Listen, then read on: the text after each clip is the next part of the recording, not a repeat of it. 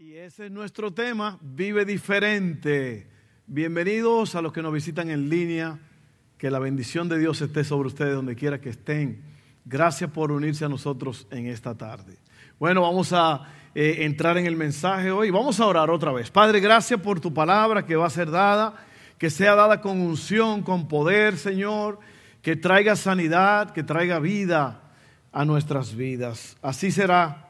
En tu nombre predicamos en tu nombre oímos, en tu nombre, en tu nombre hablamos, en el nombre de Jesús. Gracias, Padre. Amén.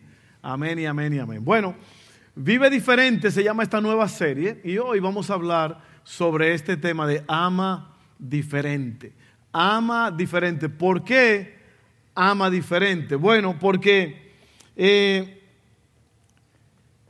el mundo nos habla de nos dice cómo amar y tiene sus, sus temas y sus cosas de cómo amar, qué es el amor y todo eso. Acabamos de celebrar eh, San Valentín, el Día del Amor y la amistad y todo eso la semana pasada. Y ese es un día como medio peligroso, ¿no? Porque ese es el día en que a los hombres se les requiere que tienen que dar algo. Sí, ¿verdad que sí? Es como que en el hombre que está la, la presión. Es como recordar el aniversario y que no se te olvide, hombre, el si a la mujer se le olvida está bien, pero si al hombre se le olvida, hasta te matan. Ah, sí, que San Valentín, que yo estoy esperando mis rosas, yo estoy esperando mis cosas. Y hay una presión muy grande sobre los hombres, no le ponga presión. Ya ese hombre trae comida a la mesa. Ya ese hombre pagó la luz, el agua, el celular, como dicen en mi país. Amén. No, pero eh, acabamos de ver eso en estos días y, pasamos por ese día, la gente sale, la gente celebra, muy bonito, un sentimiento muy lindo de amor y todo eso. Pero vamos a ver en verdad lo que dice la Biblia sobre el amor verdadero. Eh, ¿Y qué es el amor verdadero? ¿Qué es? En la Biblia eh, no, hay otro, no hay mayor capítulo o conjunto de versículos más grande que lo que habla Primera de Corintios 13. Ahí da la definición perfecta de lo que es el amor y lo voy a leer en un momento. Todavía no. En un momento voy a leer Primera de Corintios 13. Para que usted entienda un poco esto, la carta a los corintios fue escrita a la iglesia en Corinto. Entonces, la gente de allí, de ese lugar, eh, era media loca. Era una ciudad muy grande, una ciudad enorme. ¿Por qué? Porque estaba ubicada en un lugar geográficamente clave. Entonces, en esa ciudad, si tú querías eh, comerciar por tierra o por mar, tenías que pasar por Corinto. Esto la convirtió en una ciudad densamente poblada y muy importante. Acuérdate, la carta donde Pablo habla sobre el amor se le escribe a esta ciudad de Corinto, a los cristianos de esa iglesia. Miren esto. Era una, era una ciudad impulsada por el éxito y enloquecida por el sexo. Cada noche, mil prostitutas descendían del templo de la montaña, el templo de Afrodita, hasta la ciudad. Mil prostitutas descendían desde el templo de Afrodita a la ciudad. Una cosa impresionante, una cosa violenta, una ciudad muy exitosa, pero loca con el sexo. Mira lo que dice ahora entonces en 1 Corintios 6, 9 al 11. Pablo le está escribiendo a esta iglesia porque la iglesia está situada en medio de esta situación. ¿Ok? Le dice así, ¿no se dan cuenta de que los que hacen lo malo no heredarán el reino de Dios? No se engañen a sí mismos.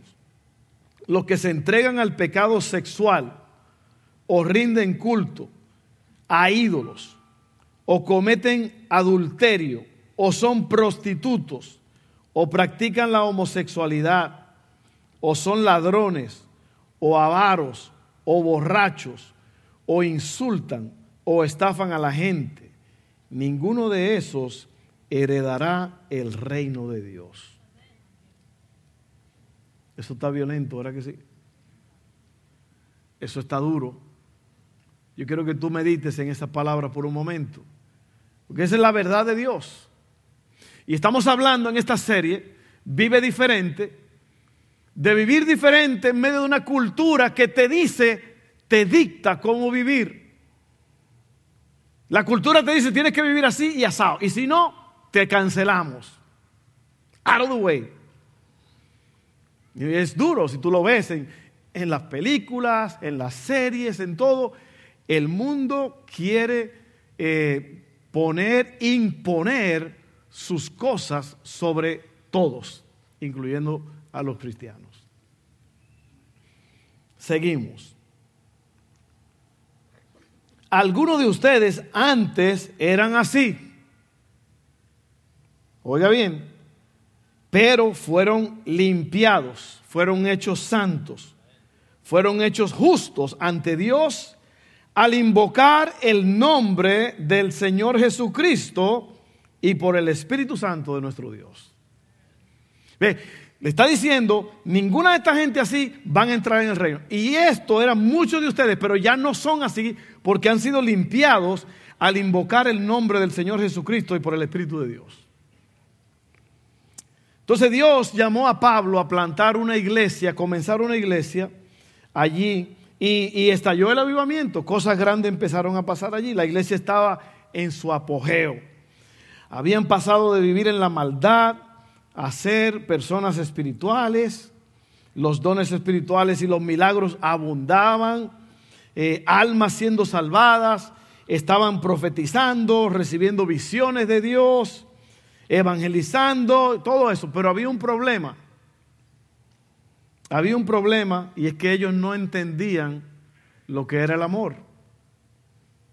No estaban enamorados.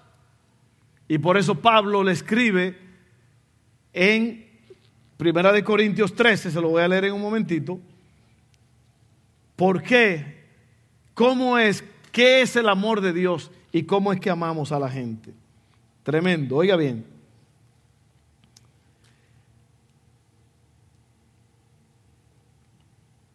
En Primera de Corintios 12 tiene que ver con los dones, los dones espirituales, todas las cosas que el Espíritu Santo le da a la gente para que se desarrollen, para que crezcan dentro de la iglesia. Primera de Corintios 12, ¿ok? Tiene que ver con los dones, pero Primera de Corintios 13 tiene que ver con el amor, ¿ok? Y tú nunca vas a caminar en la plenitud que Dios quiere que tú camines.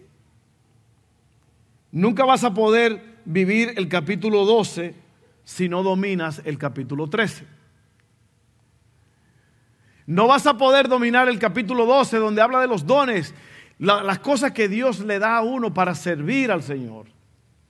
No se puede sin primero aprender lo que es el amor.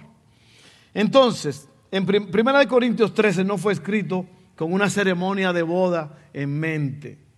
No está destinada a darnos sentimientos hermosos. Este capítulo es la reprensión de Pablo a una iglesia marcada por grandes milagros y mucho carisma. Pero tenían poca madurez y carácter. Y eso pasa muchas veces en las iglesias y con mucha gente. La gente, usted lo ha visto, gente que son muy, muy locas, hablan mucho y profetizan y hablan y hablan de Dios y son muy espiriquitinguis, pero no tienen carácter no aman a la gente. Amén. Esas son la gente que siempre dicen, oh, gloria a Dios, Espíritu Santo, aleluya, gloria a Dios, Espíritu Santo, aleluya, santo, santo, santo. Y a la hora de mostrar amor, no muestran amor. Y eso es lo que dice la palabra aquí, que, eh, o lo que leímos, que primeramente para vivir el capítulo 12 usted tiene que vivir el capítulo 13. Yo se lo voy a leer en un momento. Espere con paciencia. La tentación de las iglesias exitosas hoy día es ministrar sin amor. Fácilmente podemos quedar atrapados persiguiendo dones y perdernos lo que realmente es importante y eso es amar a los demás. Muy importante. Puedes predicar hasta que las paredes se caigan, profetizar o hablar en lenguas. Oye bien,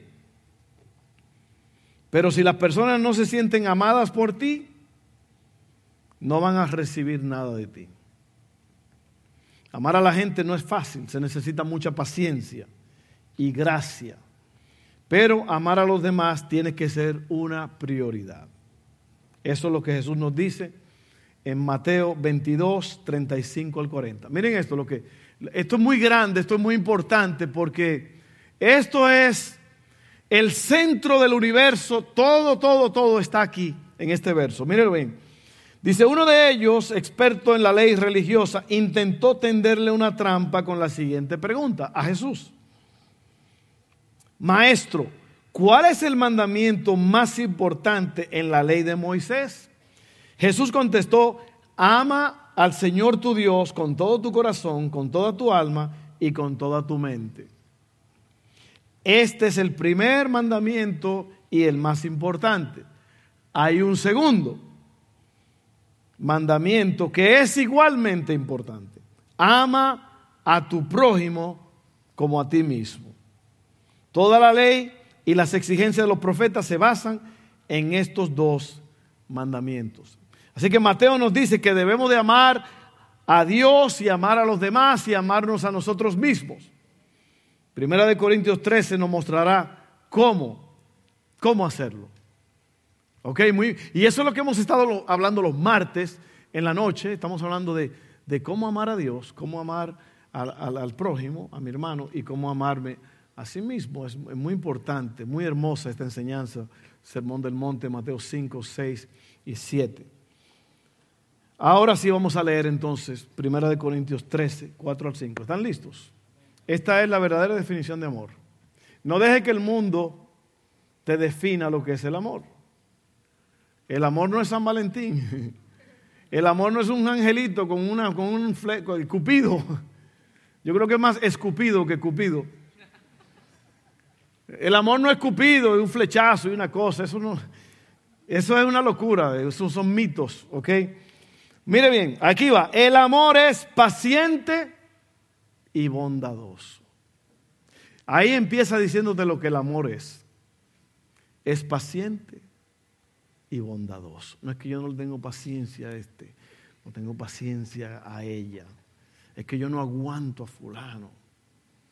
Yo no aguanto, no lo aguanto, no lo aguanto, no lo puedo ver, me cae gordo. Entonces él, él comienza a abrir, él abre diciendo, el amor es paciente y bondadoso. Eso es un bombazo. El amor es bueno, lo que está diciendo aquí. El que ama tiene que, ser bueno y tiene que ser paciente. Porque el amor es un proceso, la vida es un proceso. Amén, y tenemos que tener paciencia con la gente. Y luego dice lo que el amor no es. El amor no es celoso, ni fanfarrón, ni orgulloso, ni ofensivo. Oye bien eso. No exige que las cosas se hagan a su manera. O si tú me amas, tú tienes que hacer lo que yo te digo. Así no es. No se irrita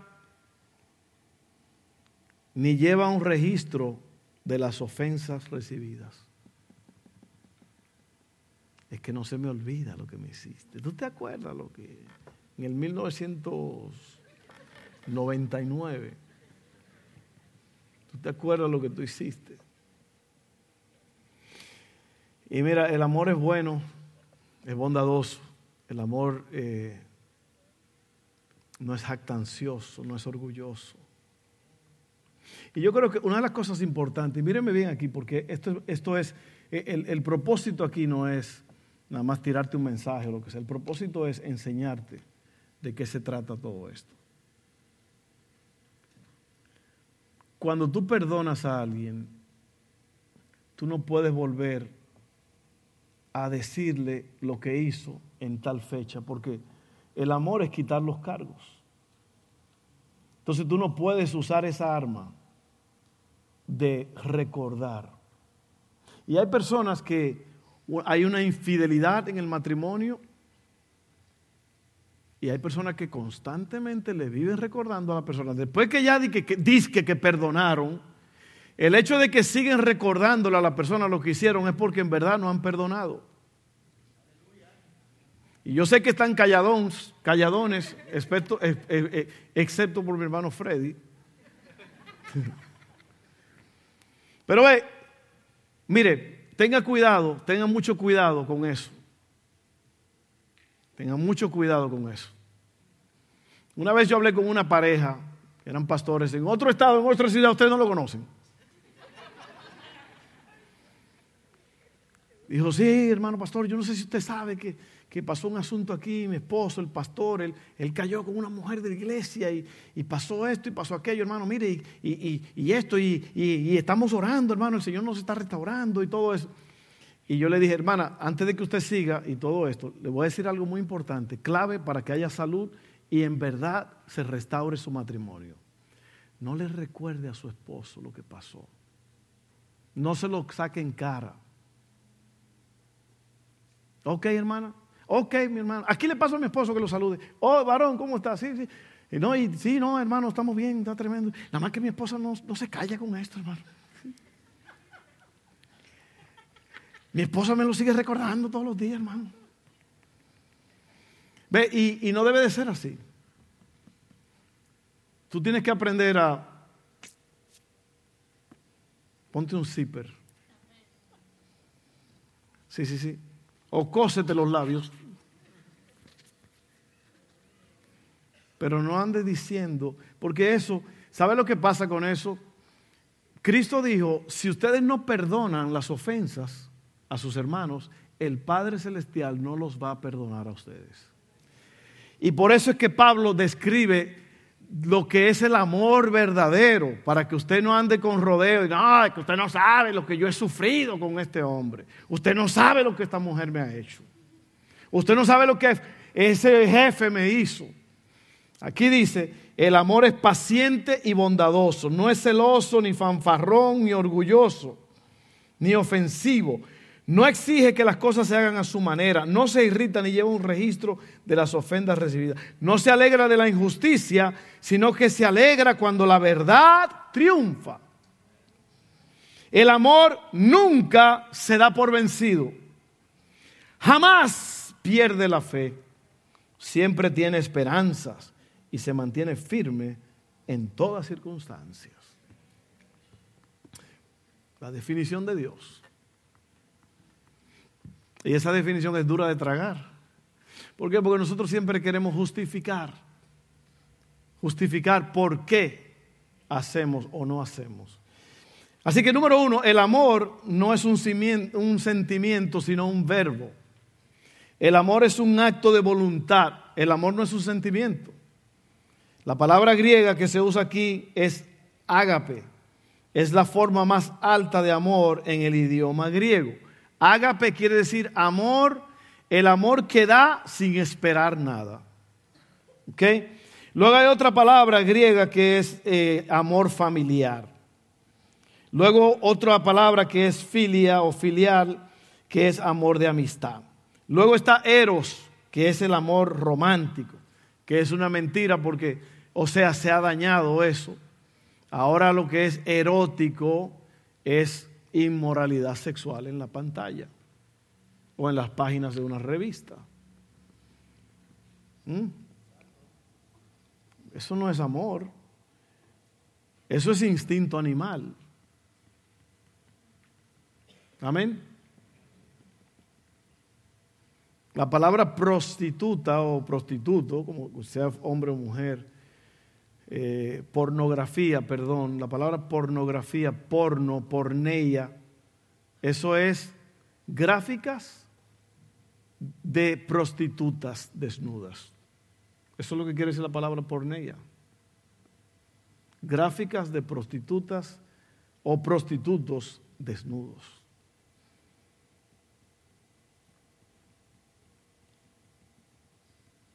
Mm, eso está duro, ¿verdad que sí?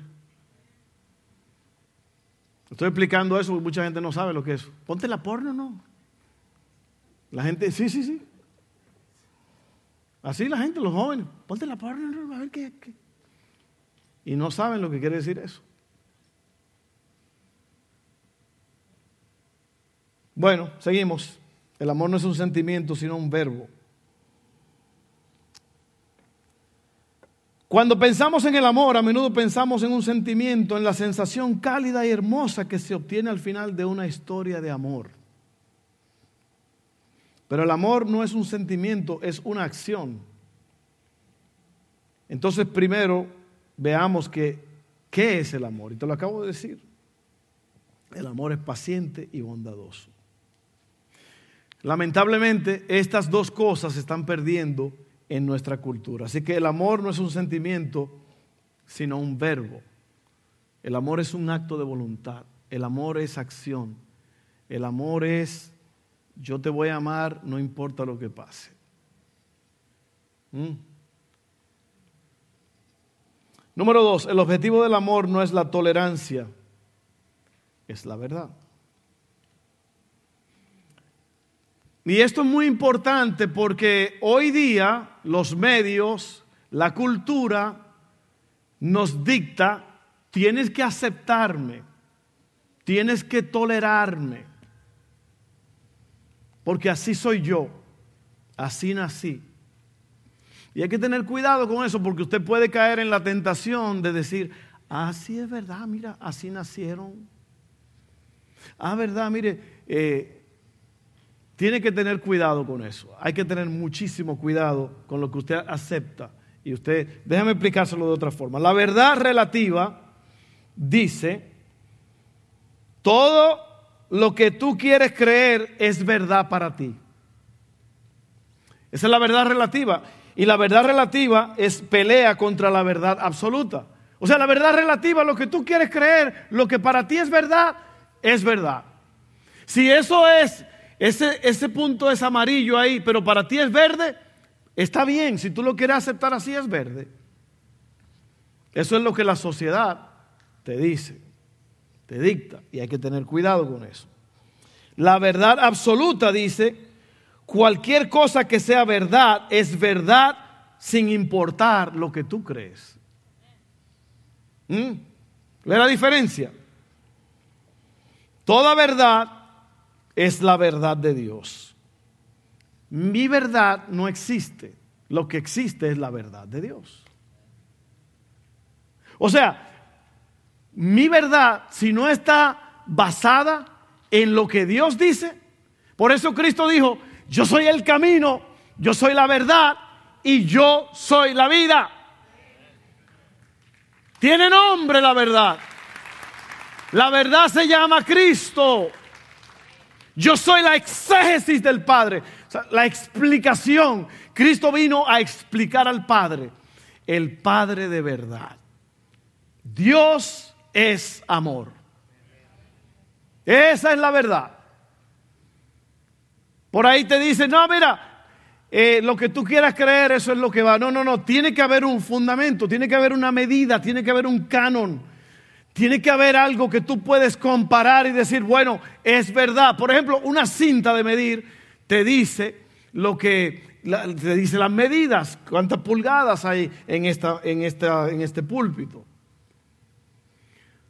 Si yo mido aquí y dice que son 24 pulgadas según el estándar que ha sido aceptado, estudiado, perfeccionado, bueno, la cinta dice que son 24. Yo no puedo decir, bueno, la cinta dice que es 24, pero yo prefiero que es 26. Es lo que está pasando hoy día. La gente quiere creer lo que quiere creer y tienen su verdad relativa, que es yo creo lo que yo quiero creer. Pero tú tienes que creer la verdad, tú tienes que conocer a Cristo, porque Cristo es la verdad. Él es el camino, Él es la vida. Amén. A Marta y a María le dijo cuando Lázaro murió, a las 12 lo dijo. Yo no sabía esto hasta que me di cuenta hace poco. Yo soy la resurrección y la vida. O perdón, las dos le dijeron, si tú hubieras estado aquí, Lázaro no hubiera muerto. Y Cristo la miró y le dijo, Marta, yo soy la resurrección, yo soy la vida. El que cree en mí, aunque esté agusanado, muerto de tres días, vivirá. Y lo demostró ahí, Lázaro sal fuera y salió el muchacho envuelto, vivo, después de tres días de muerto. Y eso, and that, my friend, is the truth. Esa es la verdad. Amén. Oiga bien, vamos a seguir aterrizando este avión ya. Oye bien, la tolerancia dice, debes aprobar lo que hago. La tolerancia dice, debes aprobar lo que hago, te guste o no te guste. El amor responde, voy a amarte incluso cuando tu comportamiento me ofenda. ¿Ve la diferencia?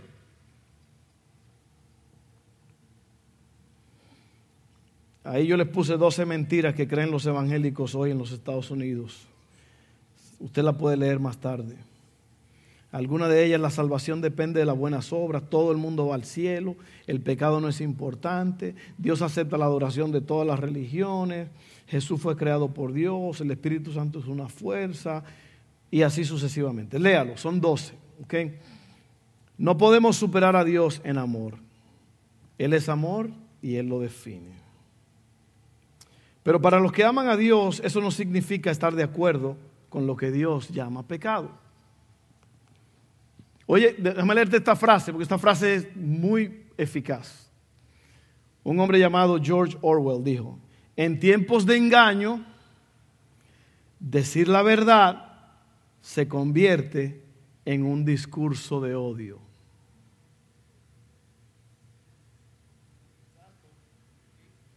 en tiempos de engaño, decir la verdad se convierte en un discurso de odio. Porque si tú te paras y dices, oh, yo no creo eso, no, eso no es de Dios. La Biblia dice, oh, mátenlo, elimínenlo, cancélenlo, amárrenlo, donde no se vea, llévenselo. Lo que están haciendo. La cultura de hoy. Amén. Entonces, en tiempo de engaño, decir la verdad se convierte en un discurso de odio. Y por último, el amor es eterno, no temporal. El amor nunca se da por vencido, nunca pierde la fe, siempre tiene esperanza, perdura en todas las circunstancias. Otra forma de pensar en esto es colocar a Jesús en el lugar del amor. Jesús nunca se da por vencido. Jesús nunca pierde la fe. Jesús siempre tiene esperanza. Y Jesús soporta todas las circunstancias. Esta es la forma en que Jesús te ama. Y esta es nuestra forma de amar a los demás. Pero no podemos dar a los demás lo que no hemos recibido para nosotros mismos. Algunos de ustedes necesitan abrazar el amor ágape que Jesús tiene por ustedes. Necesitamos recibir el amor de Dios. Dios es paciente contigo. Dios es amable contigo. Podemos amar de manera diferente hoy.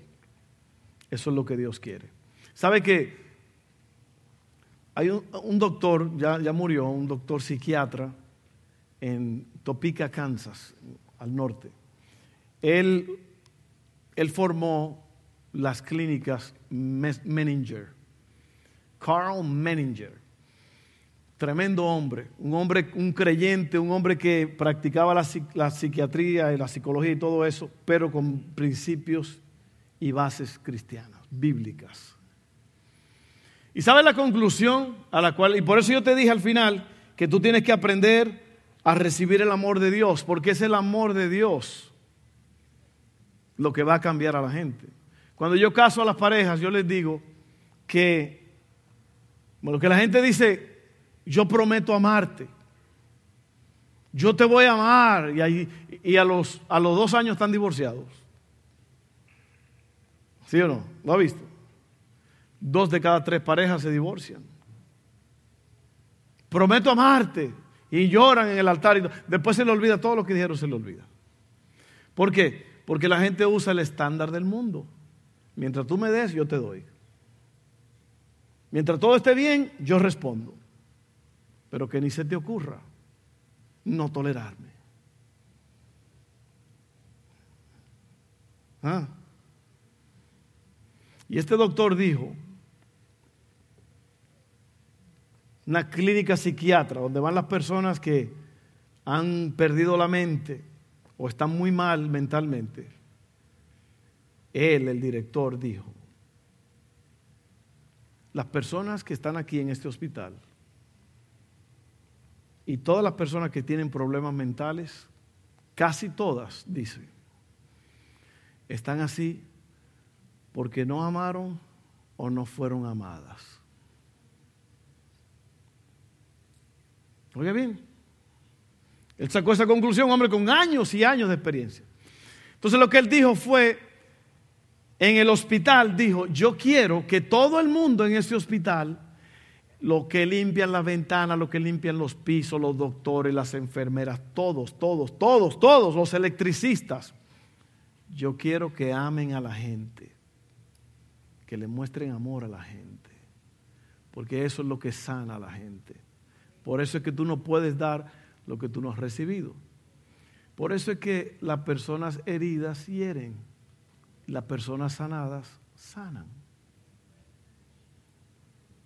Trata de, de, de, calmar a un gato que está enredado en una maleza, herido. Trata de calmarlo a ver qué te va a hacer.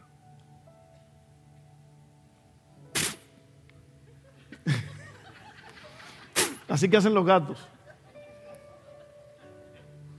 Una vez un primo mío, yo chiquito, que eran, eran traviesísimos esa gente. Yo no, yo era buenísimo. Yo estaba dormido, arropado, y me tiró el gato encima. Y cuando el, cuando el gato cayó en esa... Que el gato agarra. Tú no, las personas heridas no saben cómo amar.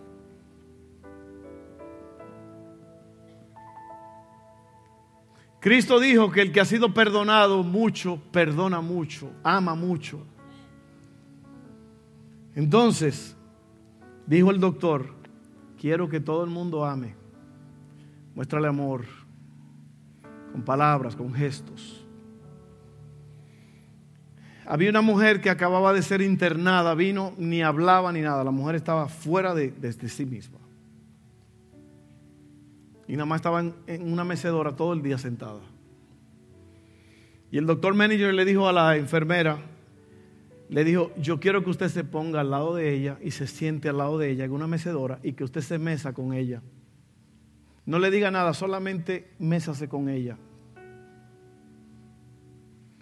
Al otro día la mujer habló y a los pocos días fue restaurada. Eso es lo que hace es la fuerza del amor. No de San Valentín ni de, ni de Cupido, yo digo el amor de Dios. El amor verdadero de Dios. De tal manera amó Dios al mundo que dio a su Hijo unigénito. Se puede dar sin amar, pero no se puede amar sin dar. Amén. Se puede dar sin amar, pero no se puede amar sin dar. El que ama da.